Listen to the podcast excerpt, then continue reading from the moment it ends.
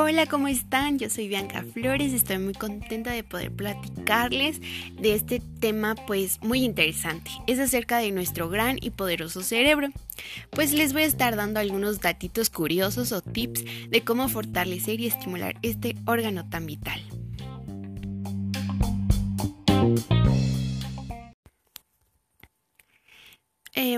¿Han escuchado la famosísima frase, solo usamos el 10% de nuestro cerebro? Pues seguro que sí la han escuchado. Pero entonces, ¿qué pasa con nuestro 90% restante? ¿Dónde lo usamos? Esto es una falacia científica que cabe decir que se ha dado por cierta, aunque en realidad usamos todo el cerebro, pero no todo su potencial. Esa es la realidad. ¿Sabían que el peso del cerebro es de alrededor de 1.4 kilogramos y el consumo del 20% es de oxígeno y sangre disponibles en nuestro cuerpo?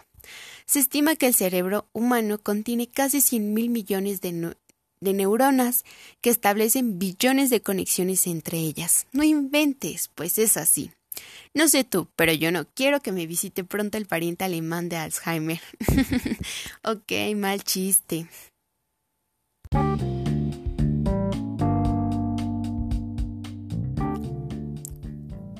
Como les decía, la capacidad de establecer nuevas conexiones neuronales se denomina plasticidad. Esto quiere decir que entre más usemos nuestro cerebro, mejor será nuestra salud mental. Bueno, a continuación les voy a dar los algunos tips. Estos para mí son los principales, son seis. Entonces, el primer tip es leer.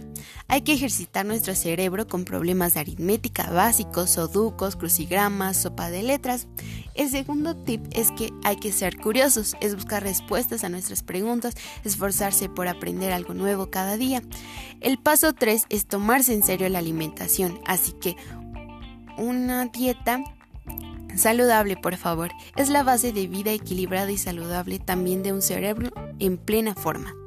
El tip 4 es que no subestimes el poder de la serotonina, así que ríe, disfruta y realiza ejercicio físico diario.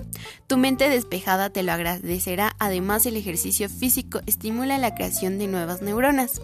El tip 5 es que fuera estrés, adiós al estrés, ¿eh? Después de escuchar esto sabrán por qué.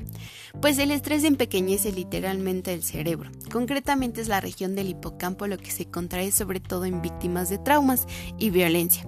La reducción del tamaño del cerebro hace que sea difícil para las personas concentrarse. Y el último tip es el 6. Este es alternar periodos de entrenamiento y actividad con descanso. Así que dormir poco afecta el juicio y capacidad de reacción de nuestro cerebro. Así que a dormir. bueno, estos fueron los 6 tips que yo les doy.